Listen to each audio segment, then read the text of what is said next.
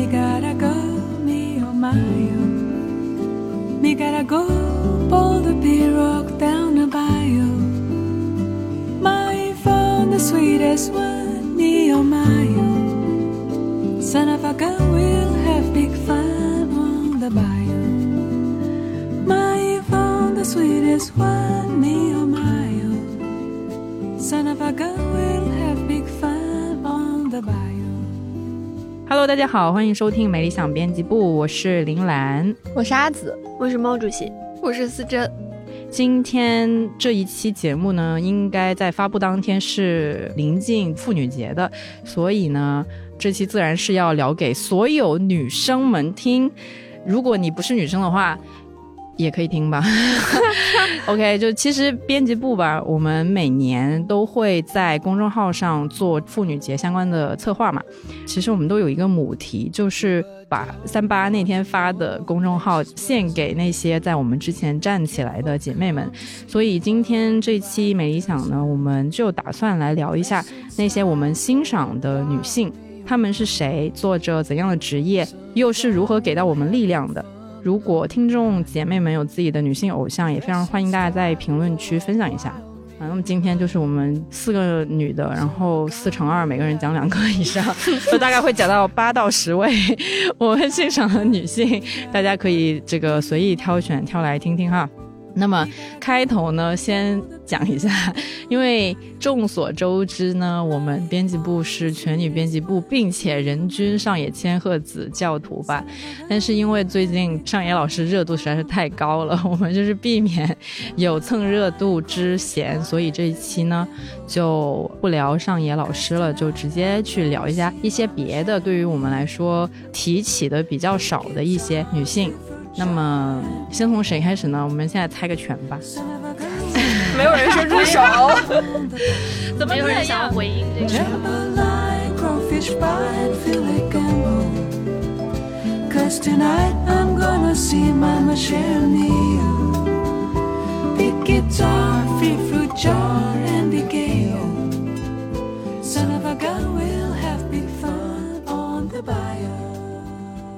好，因为我这个应该也是最小时候迷恋的女性偶像吧，嗯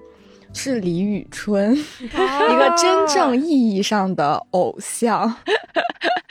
就是我是从零五年，零五年嗯我应该是在上小学三年级，然后看她参加比赛。看到他的时候，就是瞬间被他俘获，就是会觉得有的人真的是为舞台而生的，就真的嗯太有魅力了。那个时候就是疯狂的喜欢他，会拉着周围的人帮他投票，因为那个时候还是短信投票嘛，对就会用所家里人所有的手机都要给他投票。对，后来一直也有关注，从零五年到现在，反正也有快二十年的时间了。天哪！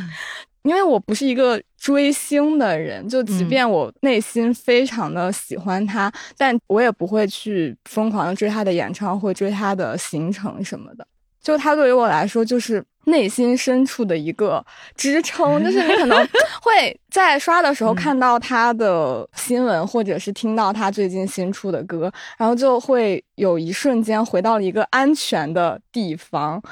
因为他当时横空出世的时候，确实争议非常的大，嗯，你还记得当年的争议吗？当年的争议非常大，他遭受了很多很多的谩骂，嗯而且那个谩骂会一直持续到我上中学，就是嗯上高中的时候，我都还会因为李宇春跟别人吵架。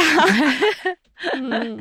真情实感。对，所以就是感觉他明明遭受了那么多的非议，可是他还是在默默的做自己想做的事情，然后把所有的这些东西全部都消化掉。他一直在成长和成熟，他并没有因为名声或者是这些争议而变成一个不一样的人，就是他身上嗯会始终有一种温和又内敛的力量，就是包括嗯他后面就会自己创作的很多歌曲。词啊曲啊都是他自己写嘛，然后你就会看到很多歌词，就觉得他真的是有一个非常敏感的内心世界，又很丰盈的内心世界，嗯，就会觉得他对我来说是很重要的，就是一个特立独行的人，在这个世界上可以活得很好的样子吧。那他当初打动你的是什么呢？就是最开始的时候，就是舞台魅力啊，就是帅气。当年从来没有觉得女生不应该这样，他没有挑战我的任何认知，但是他出现，我就觉得天呐，竟然可以有人是这样的。哦，那为啥不是周笔畅呢？我也想问这个问题，想问，我也想问这个问题。你们追过比赛吗？舞台魅力完全不一样。完了，我跟你讲，比比的粉丝就是会，因为李宇春是唱跳来的，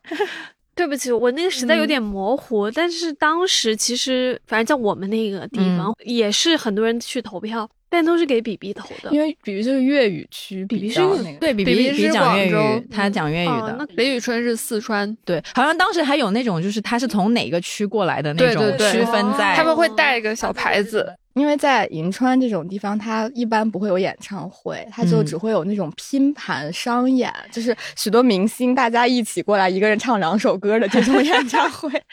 然后中考完的那一年，就刚好李宇春去我们那边做嗯，商演，然后就有拿到一个第一排的票。这么厉害，对，就是作作为一个小女孩，然后第一次看见她，哦我真的就是泪流整个人满面吧？爆哭爆 哭，主要是不止我一个人在哭，你知道吗？就周围哭成了一片。他在唱什么啊？我已经忘了他唱什么但是就是我自己的那个哭，就是那个回味，就一直到过两个礼拜，我就回想起来都还想要尖叫的程度，真的哭成了一片。因为他肯定是压轴出场嘛。嗯，所以他表演完就结束，大家就陆陆续续出场，然后前后走的时候，大家都在李宇春，哭吗？我见到李宇春就是都是这样子的。兴奋的玉米们。我能理解，就因为那个时候肯定是网络还有什么社交媒体完全没有兴起的时候，所以要见到明星应该还蛮难的。然后那种线下见到真人是第一次见喜欢很多年的人，所以你还是很激动，很还是很激动。真的。到今天，你对春春春春的粉丝叫玉米，是不是？是的，对啊，反正你到今天的这份心意还是没有变，虽然你不会说激情追星，但是你依、嗯依旧还蛮欣赏他。然后，就是只要看他就会看下去的那种。哦，原来是这样。会因为一些比赛决赛的评委去然后你去看他，所以就会去看一眼。好吧，嗯，嗯，下一位，我发现我们写那个嗯。偶像的时候很有意思哎，就是每个人其实好像都会有一个演艺明星这样的一个嗯偶像，嗯。然后又会有一个其他领域的吧，如果没有记错，你是不是全写了娱乐啊？是，对不起，本人就是如此的浅薄，不关心政治。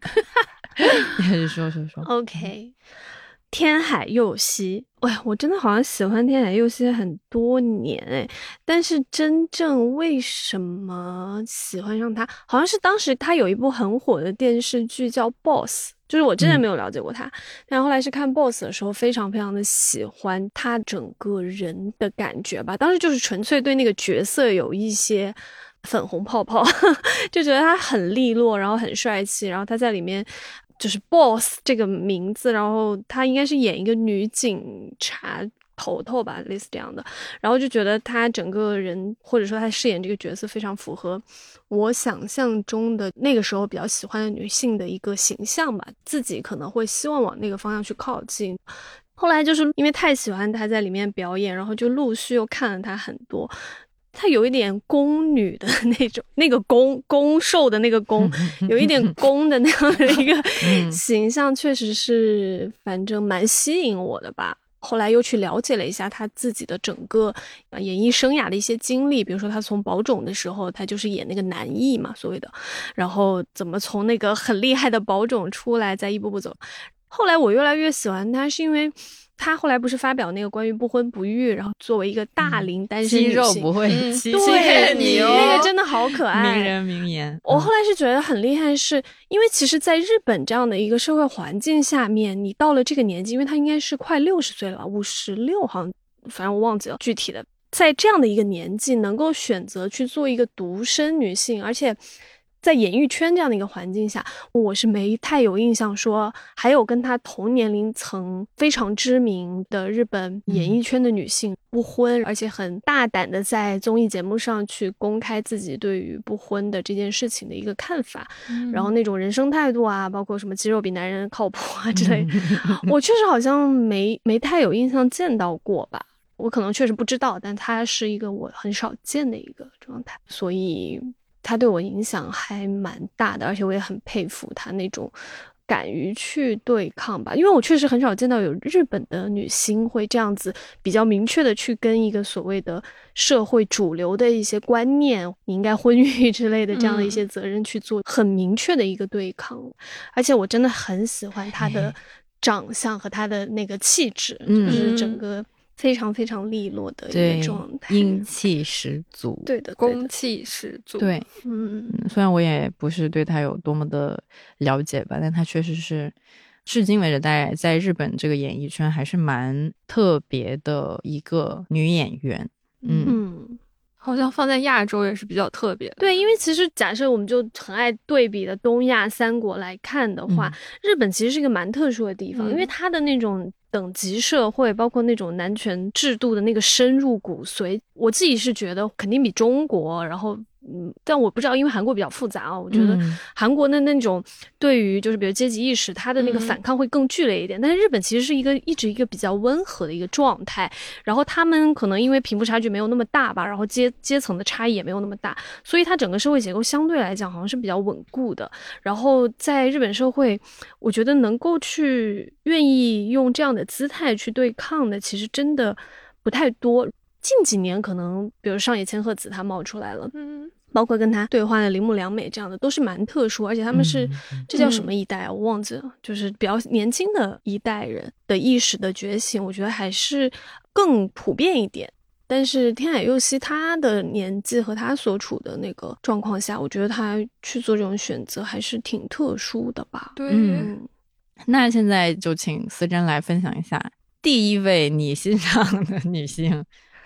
我刚本来在说的时候，我脑子里想的是动画片人物，但是已经进入到了哦媒体圈的赛道，所以就我先说一个好了。啊我想说张韶涵，哎，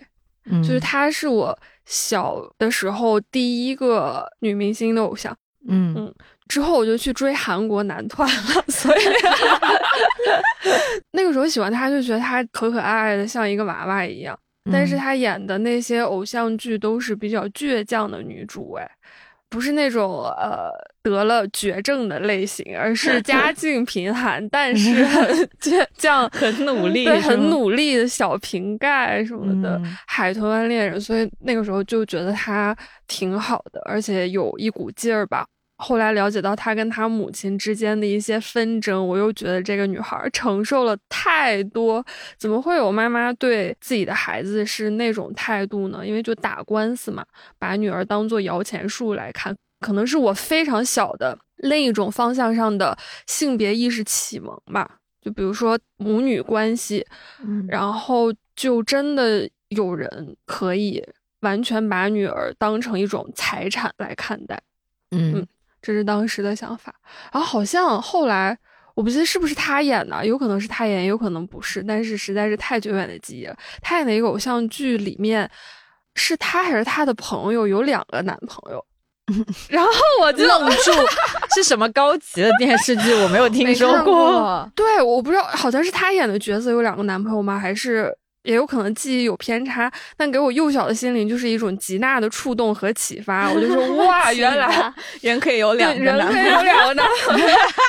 而且两个男朋友不知道彼此的存在。女主又做到很好的时间管理，然后什么鬼？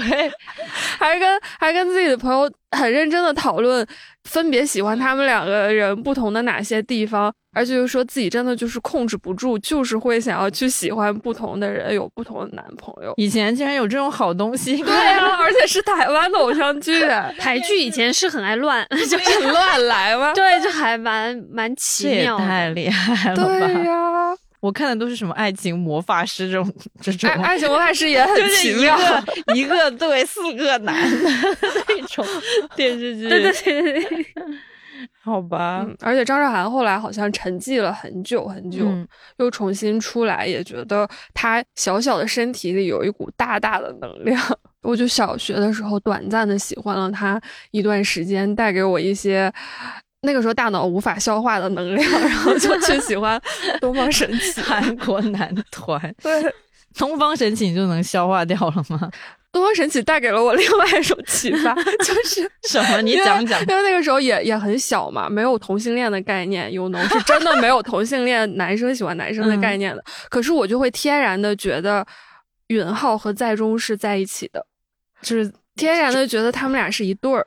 哇哦！而且那个时候小学旁边有那种杂志店嘛，他会卖韩国杂志或者是一些，我现在想想应该会有一些同人文登在上面，嗯我就会去看。我每天 哇哦，你这个好先进的性启蒙哦！对，散步的时候我就会去看，而且那个时候小学同学之间开始传一个词叫 “burly”，嗯，它是同性恋不太常用的一个说法嘛。我我不知道。啊，你不知道吗？我我知道，我知道，我们叫玻璃，我不知道是那个发音，哦发音是什么？玻璃是知道的，但是 burly 我真的是不知道。华华北的那个，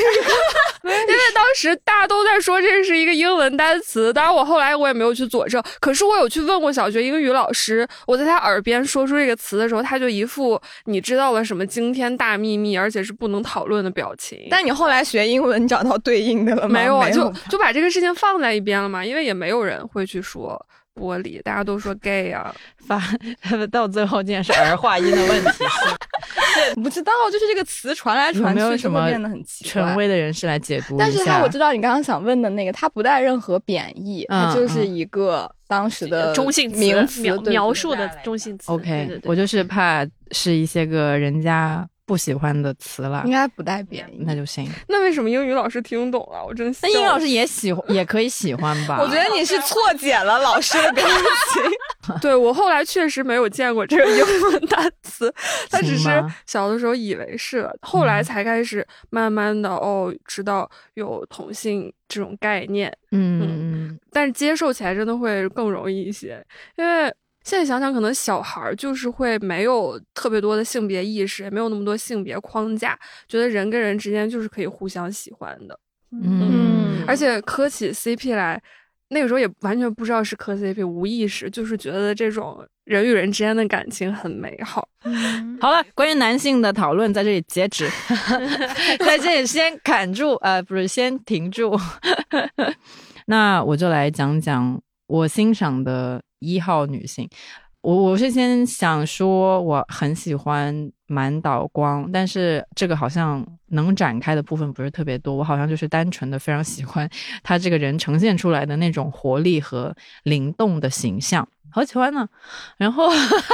呃，我真正要说的是孔小镇，他的孔孝真，但孔小镇好像是他自己认可的汉对对对，对，但可能是反正是中文世界应该会叫他孔孝真或者是孔晓振都可以吧。嗯，她是韩国的一个女演员。最近的一个新闻就是她跟她的男朋友在纽约结婚了，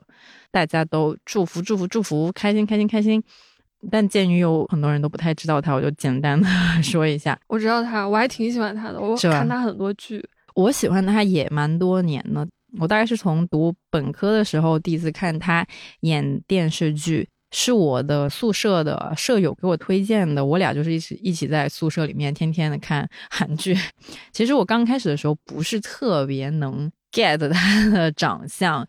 思珍应该知道我说这个的点在哪，因为他不是那种特别典型的大眼睛，然后脸很尖，嗯鼻子很高，在当年可能差不多十年前是一个比较流行的那种长相吧，他不是那种，因为他其实稍微有一点点肉肉的嘛。哦，对对，其实现在脸颊好像有比较邻家的，可是他演的基本上都是大美女角 色。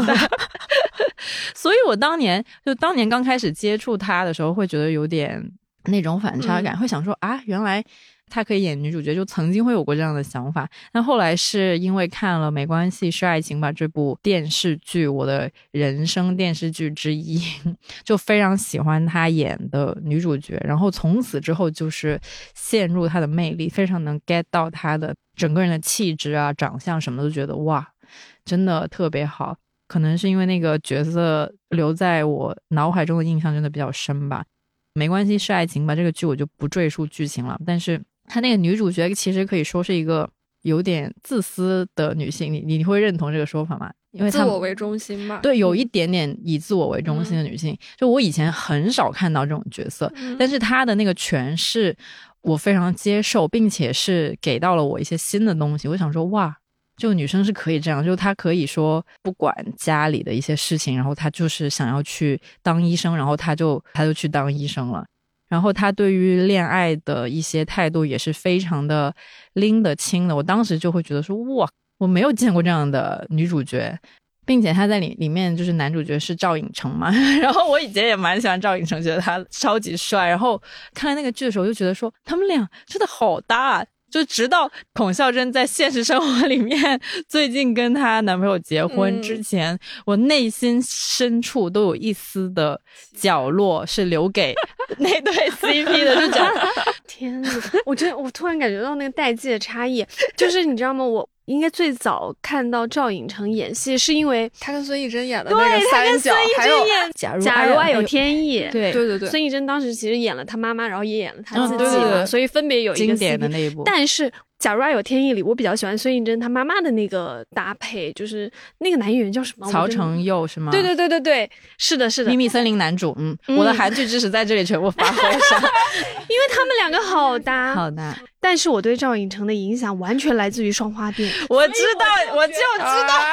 这个。你看看了没关系是爱情，就会觉得他跟孔孝真他们俩真的很有 CP 感。我真的是真情实感希望他们在一起。虽然我知道这都是我的一厢情愿，但是我真的 就非常希望这一对结婚。对，民政局就给他搬到他们那儿。对，因为两个人都大长腿，又很养眼的在那边。是的。嗯，那一部剧播了之后，我一直都还蛮关注孔孝真，就是 follow 她的 ins 这样子，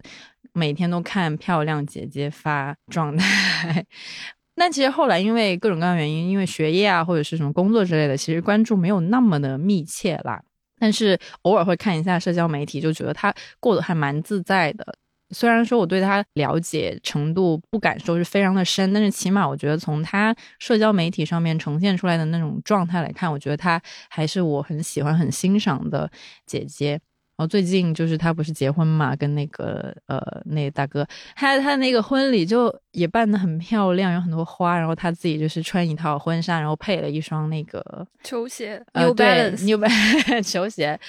就是觉得他。那个状态也是依然是那个有点随性自自由自在的那种感觉，穿着婚纱，然后又穿着个球鞋，感觉他随时就可以跑起来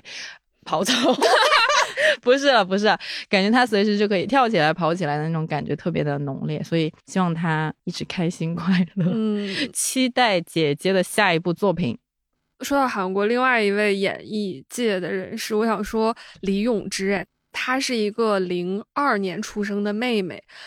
她在好多方面都给了我一个挺大的震撼的。最初认识他也是在地球游戏厅，那个综艺非常好看，去年夏天一度成为我的精神食粮来源。那他最让我觉得震惊的一点是他自己在自己家里拍的很简陋的那个综艺，叫虽然没准备什么菜，对他每一期就会邀请一个演艺圈的朋友过来家里一起喝酒、吃饭、聊天。宣美来的那一期，我真的太太震惊。我说他这么小哎，去年也就才才几岁，二十岁吧。他就说，他说欧尼，你说抱歉不要超过五次。嗯，是一天一年是吗？还是一天？我忘了，我也，忘了。因为宣美是一个经常容易对别人感到抱歉的人，觉得自己这里做的不好，那里做的不好，自我反省或者自我压迫，纠葛很多的人。但永之就会对他说：“你不要说太多抱歉。”还是对他说：“你的左，因为宣美觉得自己的左脸还是右脸好像不太好看。”他说：“你的内半脸也是非常好看的。”哇！他怎么那么会讲话啊？这真的是他确实很会讲话，同时是那种很真心的。我觉得他是完全不需要什么反应时间，自然而然流露出来对他人的那种抚慰。我觉得这个妹妹真的有点东西。而后来了解到她不是 rapper 嘛，而且参加了两个大赛都拿了冠军。他在接受采访的时候吧，应该是说过自己现在挣的钱已经给奶奶和妈妈买了房子，而且能够定时给他们打钱，自己的生活负担也完全 OK，也还清了债务，所以他接下来挣到的钱都会捐给联合国的一些救助项目。他就不想要拥有更多的钱，他会觉得自己现在的钱有了就够用了，然后剩下的就去帮助到那些需要帮助的人。他会觉得自己的钱如果帮到了那些人的话，他会非常开心。嗯，我说天哪，人家一个这么小的小妹妹居然有这种觉悟，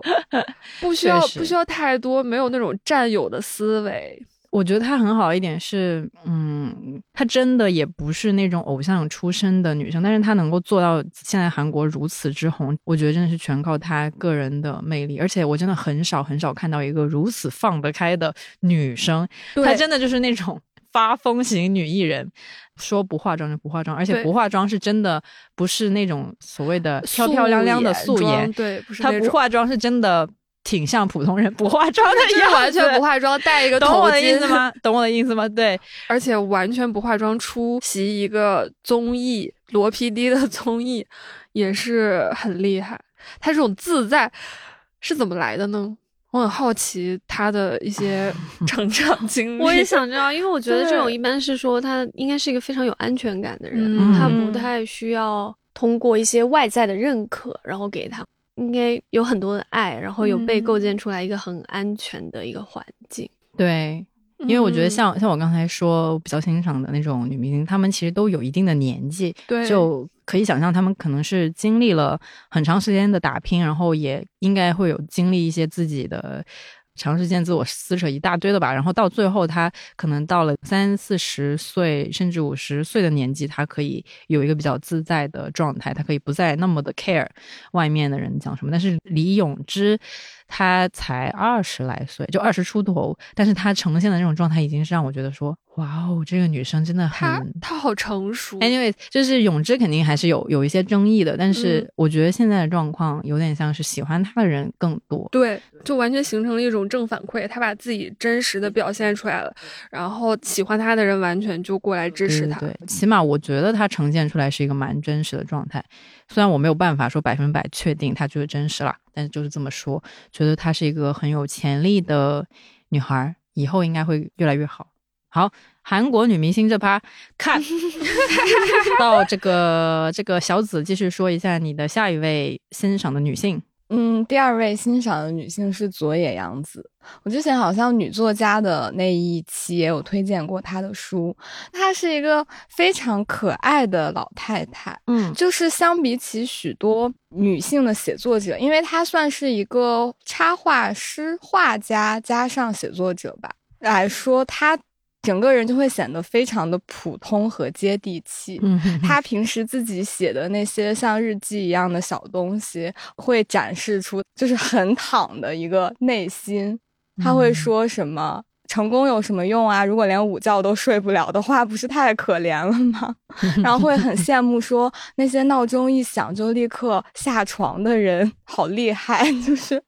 他就是一个可能就是活到五六十岁，然后还是以一种我活着，我也没有那么爱生活，但我就是活着，我就是过自己的每一天的这个态度，就是很戳我。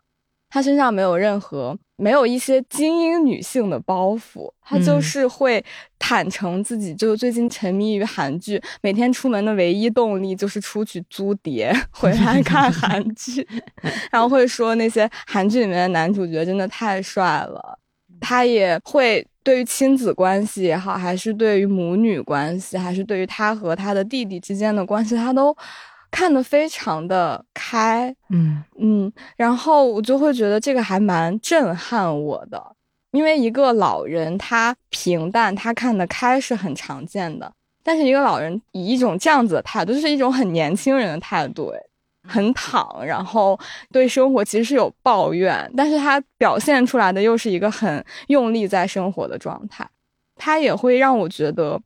他是一个我有可能可以做的人。就是因为有一些女作家，你就会觉得你将来不可能成为她的，你没有这样子的天赋，你没有这样子的能力。但是 佐野洋子就是说，你将来是有可能成为她的，因为她也是一个到了五六十岁还在靠着稿费每天拮据的过日子，然后 然后得了癌症之后会说啊，那也挺好的，如果死了的话就可以少花一些钱，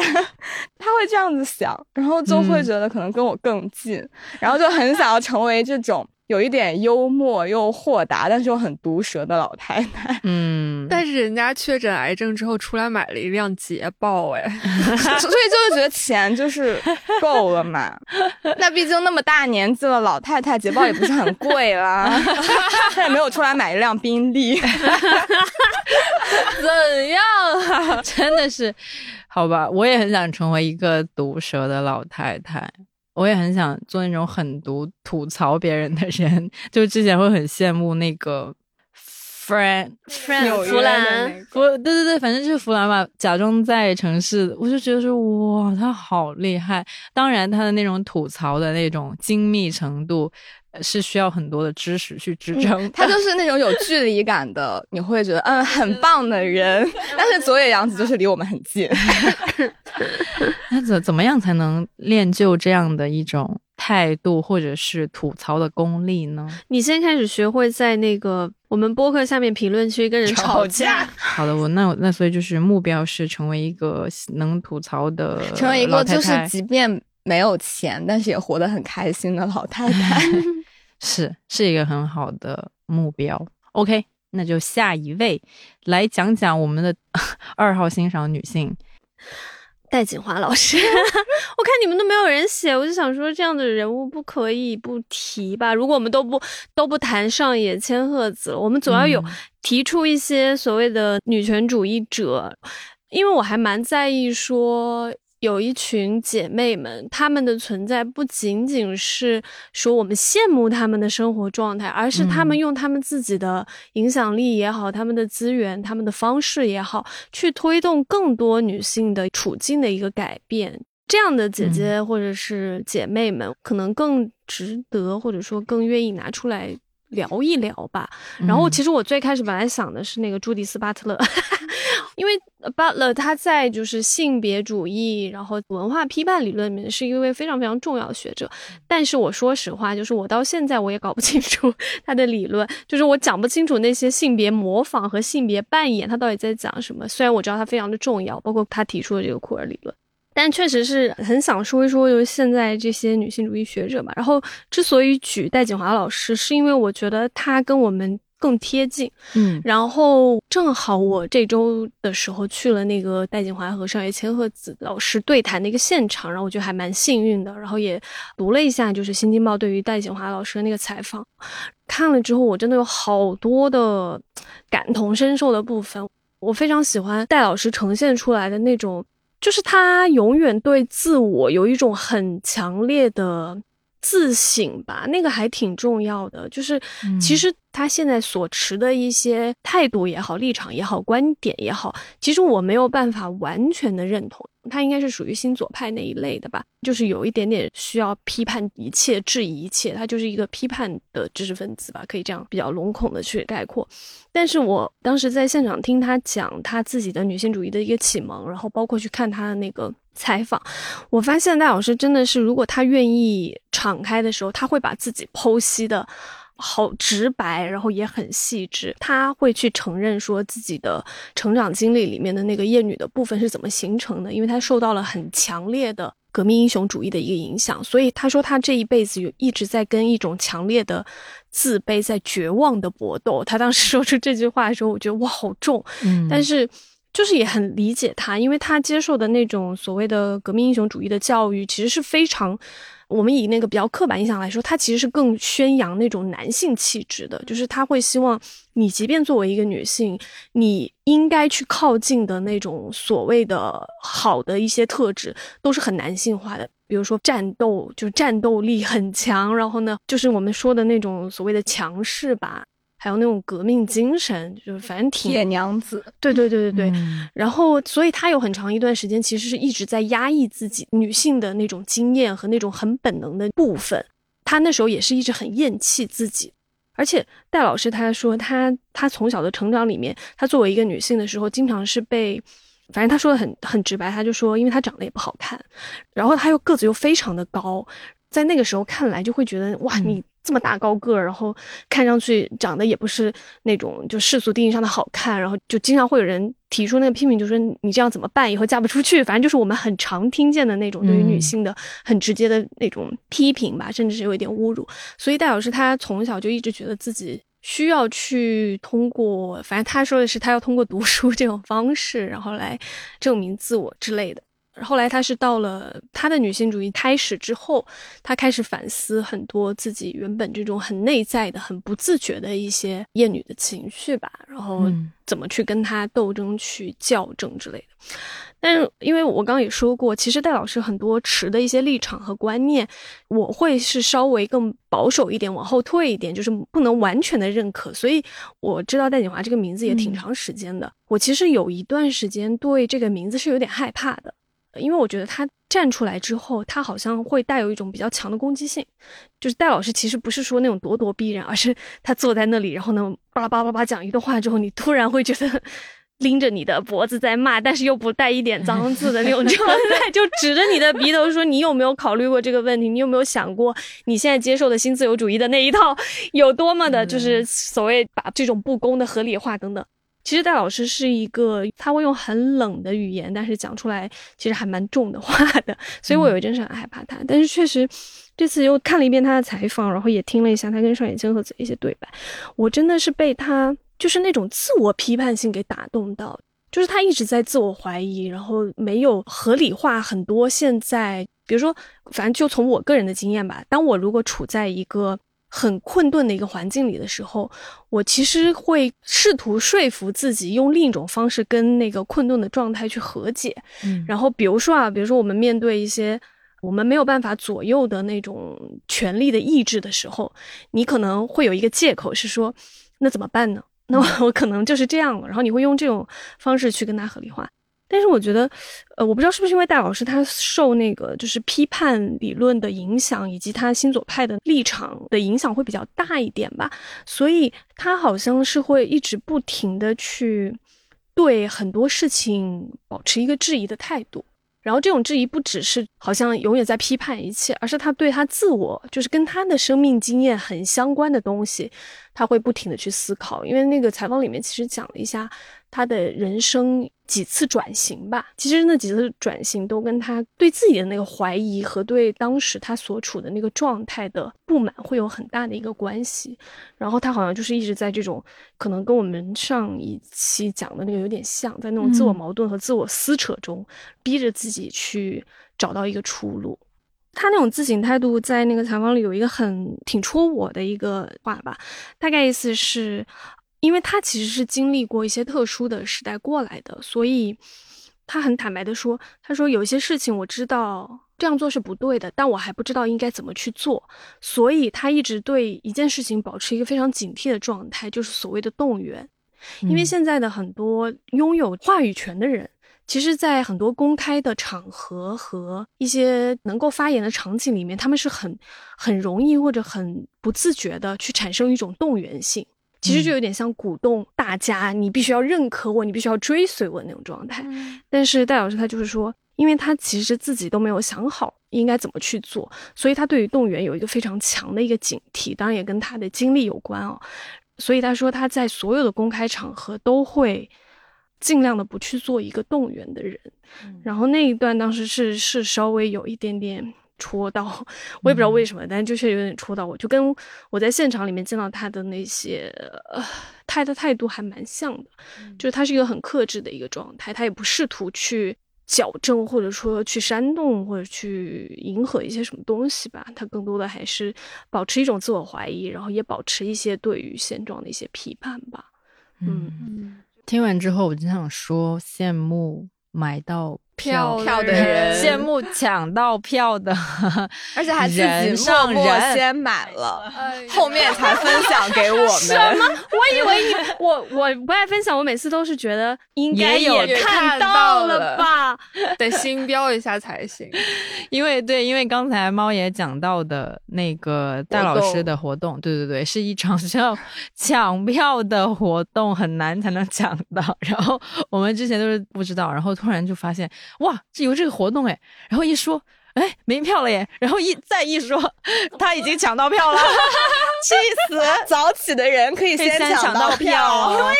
我就是想谁让你们啊，自己不早一点起床呢？谢谢这位现场观众的真诚事后分享，让我们把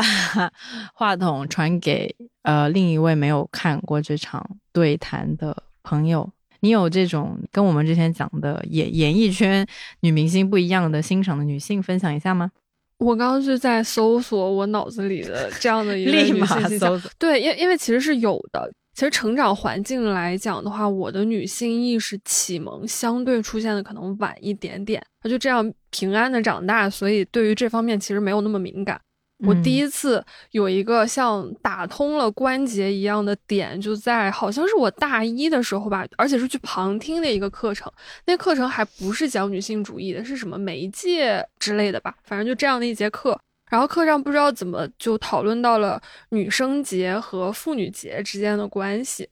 而我的点就非常具体，就是从女生节不应该过这个点。一下子好像很多东西都瞬间通了，原来没想到的很多角度一下子就全部涌向了我的脑海。因为当时站起来发言的是一个女生，那个女生我也不认识她，因为我是去旁听蹭课的。然后那女生站起来就说。嗯，女生节是不应该过的，应该给妇女节证明。所有的女性都应该堂堂正正的去过妇女节，因为你知道，中国大学校园里面就非常流行过女生节，而且它是在前一天三月七号去过这个节日。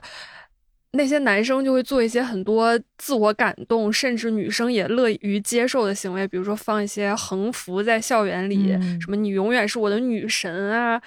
这一天你最大之类的那那种标语，他会打在校园里面，而且那一天可能班里的男生会给女生准备一些礼物。但其实女生节，我那个时候从来没想过，原来女生节它是把女生当做另外一种性客体来对待的。我当时是没有这一个关节的，然后后来才想到，哎，确实成为妇女它并不是一个污名化的东西。他不是污名的，为什么被污名了呢？而且为什么要，反正就从女性群体里面去切割出来了两个不一样的群体。你更年轻的没有过性经验的，就是更纯洁的嘛？可能从他们的那个理论观点是这样，好像女生就是值得被保护的，就是这样被动的一个客体的状态。可是其实成为妇女，她就是法律规定的嘛，十四岁以上。它就是完全不需要羞于启齿的一个名号，并不意味着你就不完美了，或者说从年龄上讲就衰老了。反正那个点就是给我打通了一个关节，从此以后我就开始看波伏娃的《第二性》了。但是波伏娃《第二性》那个时候对我来说还是门槛有点高，因为他上来就很学术化的在讲那些理论嘛。那个时候还有看李银河。他讲的相对是入门级别的东西，然后就这样一点一点、一点一点的发现了原来那些生活当中被忽视的部分，嗯，包括是家庭分工啊，还有男女不平等在社会当中究竟是有多么多么的深入。我还挺佩服那个女生，虽然我不认识她，可是我们应该是同龄人吧，或者顶多比我大一级，这样她就能够非常明确的表达出来自己的观点。嗯嗯，而且我自从知道了女生节是不该过的之后，我还跟很多人对过线，在那一年就是要活学活用，你要把自己知道的那套东西去讲给别人，好像你才真正理解了中间到底有什么样的陷阱。虽然有一些，哼，有一些人还是坚持去过妇女 节，这是什么女女生讲题思维，就是说你真正懂了一道题是？在你可以把这道题讲给下一个人听的时候，主要主要是你刚接触嘛，你刚接触它中间那些弯弯绕绕，你看上去好像是没什么问题，但背后是有很多问题的。你只有去讲给别人，好像你才真正理解了到底问题出在哪里。嗯，我觉得我们欣赏或者是感谢的很多那种女性，都是因为她先起来帮我们突破了一点东西，无论是帮我们捅破了一些。呃认知上的纸啊，还是说帮我们说出一些我们不敢说的东西。然后作为我们这种接收的这一方，如果能够把那些我们认为好的东西可以传下去给别的人，其实是非常好的一点，也是也是为什么我们这个妇女节就是在。叨逼叨逼这些东西的其中一个原因了。当然，我们这个节目也没有很深刻，就是只是想要来讲一下这些东西。嗯，就说起类似这样的那种女性的话，我想了一下，其实黄阿丽也对我来说也有一点这样的作用。就虽然她也算是娱乐圈或者是演艺圈的人，因为她是美国的一个呃脱口秀演员，她同时也是亚裔嘛，但是。他给我的冲击主要是他讲的那个内容，其实都很，呃，可以说有点黄暴嘛，或者怎么样。我我觉得我欣赏他的一点，就是因为他可以尺度大开，然后一个人在那儿讲超多那种以前的我会觉得说非常的下流或者是不 OK 的东西。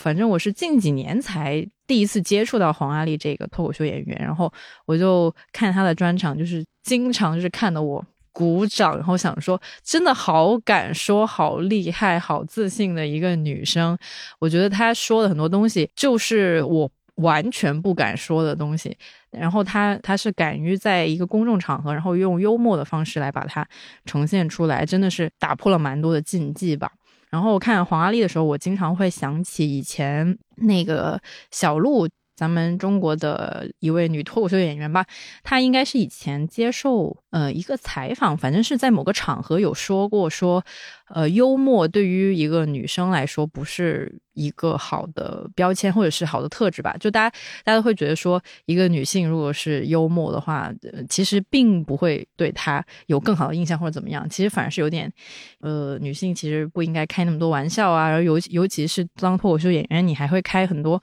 冒犯性的玩笑。甚至是尺度很大的玩笑，但是就是因为呃这些女脱脱口秀演员讲了很多东西，然后包括还有黄阿丽这样，她在的那个环境可以允许她做更多、更大胆、更精彩的段子，就是我觉得她们都有在突破这个标签，然后我都觉得幽默的女人实在是太厉害了，就有点像。那个子刚才说吐槽里面，如果能够有那种幽默能力，其实是是更难做，并且是是很厉害的一个 点。所以我觉得他们女脱口秀演员，然后以黄阿丽为一个小小的代表吧，给到我很多启发。嗯，这就是我的这些欣赏女性。你们还有吗？其实我还蛮想说，尤其是最近几年吧。其实有一些可能，她们从面目上不是那么具象的一些女性，而是一个女性群体，她们在一些议题上面的发声和那种集体式的发声，我是觉得我还挺羡慕，也挺钦佩的吧。嗯，其实想提的就是，包括刚才这儿说的那个，不过女生节这个事情，第一次接触到的时候，我也是很震撼的。我是突然意识到说，哦，原来这是有问题的。而且一般这样站出来会去指出这一点的，往往是女生。然后我当时第一次听到这个观点的时候，好像是几年前我们刚开始跟我们的一个作者杨瑞，他也在我们 app 上面有一档节目讲那个焦虑书单的。然后我好像记得当时是杨瑞非常认真的跟我们探讨，还是。科普了一下为什么女生节是有问题的这个主题，我当时也是一样有点被震撼到，然后我才去了解，就其实有很多有着更更早 接触女性主义意识的一些女性，她们站出来说，然后指出这个有问题，然后慢慢的影响更多的人。就像往一个死水里面丢了一个一个石子，然后让这个涟漪慢慢的荡开之后，影响了更多人。然后到今天，比如说今年的话，我觉得会有更多的女孩子们也好，或者整个社会也好，会意识到为什么它有问题，然后不应该去过这样一个节日。我觉得有很多面目模，也不能说面目模糊，但确实就是没有对对对，没有那么知名，或者他们就像是。一些群体群落，然后散落在各个领域、各个地方，但他们确实当需要出来发声，需要出来对一些不公的和结构性不公，嗯，发出质疑之声的时候，我觉得他们都会站出来。不停的去发出自己的声音吧。然后这种声音，就它不是一个人的声音，而是一群人的声音。然后这个声音是会有回响的，慢慢的变得越来越大声，然后。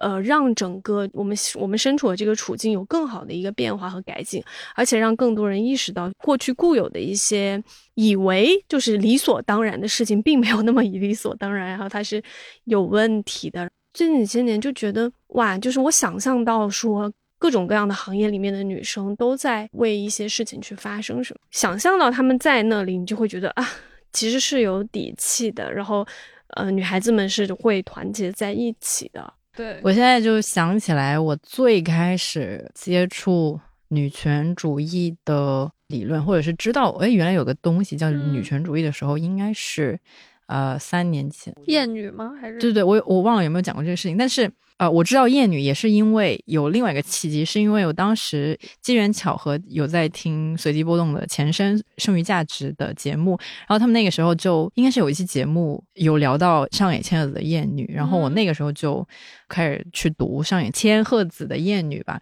然后从此就是等于说从一条小路，然后来了一个门，然后又打开了一个门，然后发现哇，那是一个超大的世界，非常震撼到我，就是虽然人家。随机波动现在已经是非常呃非常有名的人啦，然后，但是我我想说的就是，其实有很多那种小小的发生，或者是有不同的女性在不同的领域都有在做自己的事情，不管是工作，呃，大部分都是工作，但是就是 就是有很多的女性在各种各样不同的领域发声也好，或者写作也好，还是。反正就是他们的存在是让很多这个东西最后汇到一条路上面，嗯，包括影响身边的人，我觉得这点很重要，因为就是一一个一个的影响下去，然后才会让更多人意识到说，OK，这是有问题的，这不应该是那样理所当然的。然后在需要站出来的时候，大家就能够在同样的一个战线上面去对抗一些不公的事情吧。对。所以女女女生出生还是非常重要的，这是什么？真的真的，因为他们存在之后，就是会自然而然的有一个关于女生的视角，或者是女性的那种独特的体验，然后她就会 somehow 在这个世界。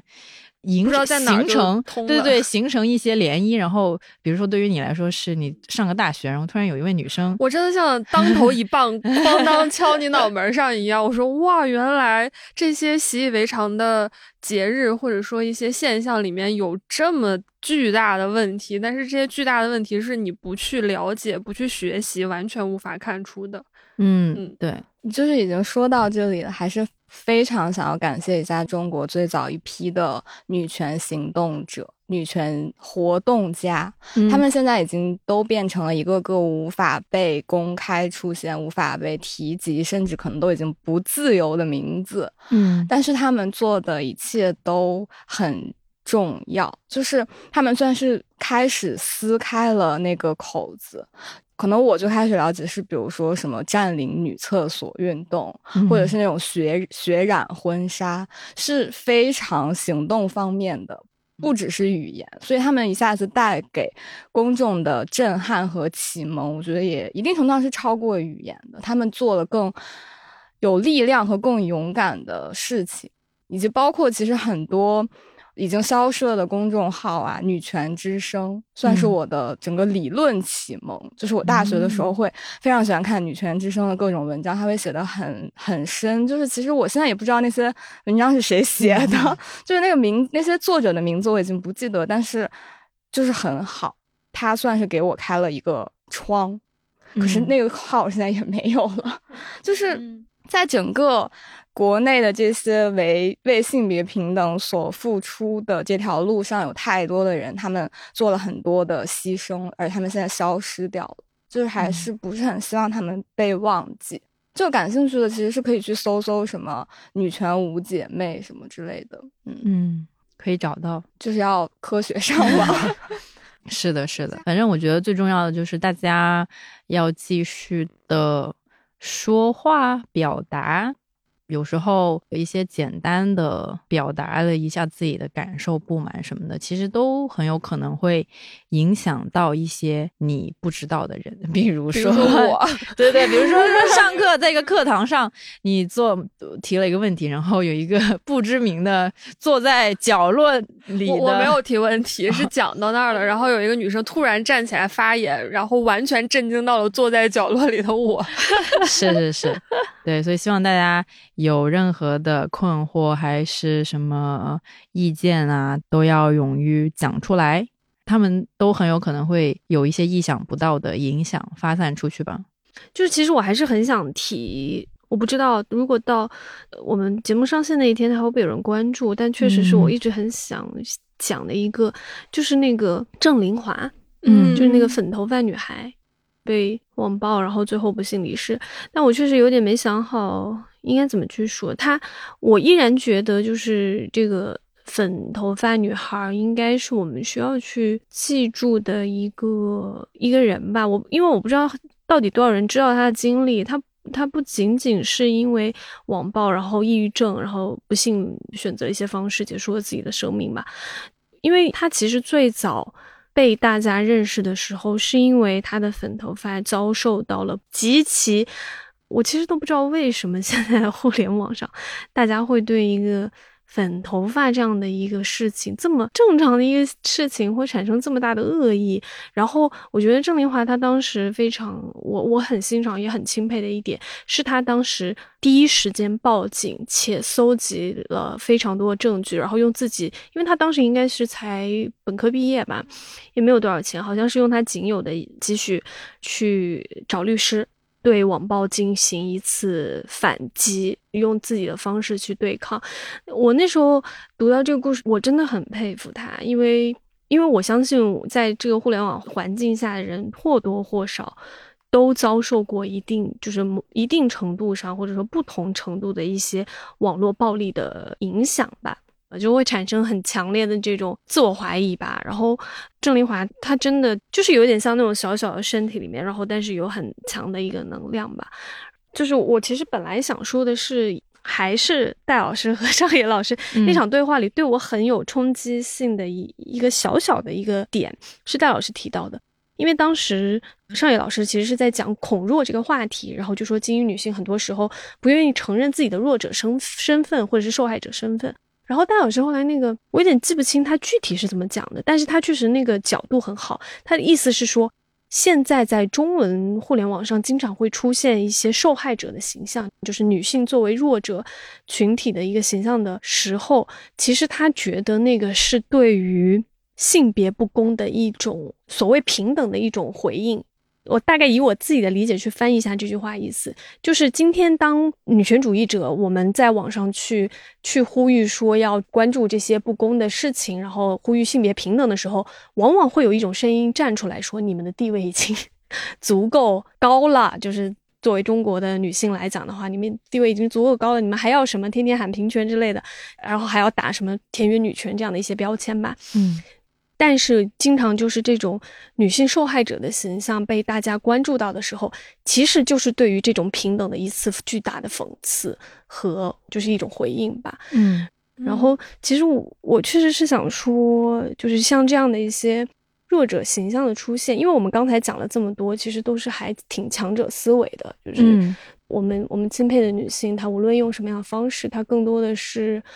以一个相对来说更。强者的姿态才在对抗一些什么？对，但是就是起码他呈现出来的那种形象是还蛮可以说完美，或者是没什么，对对对，已经是一个完成式的状态。他他好像没有什么需要去处理的。所以我是想说，可能有的时候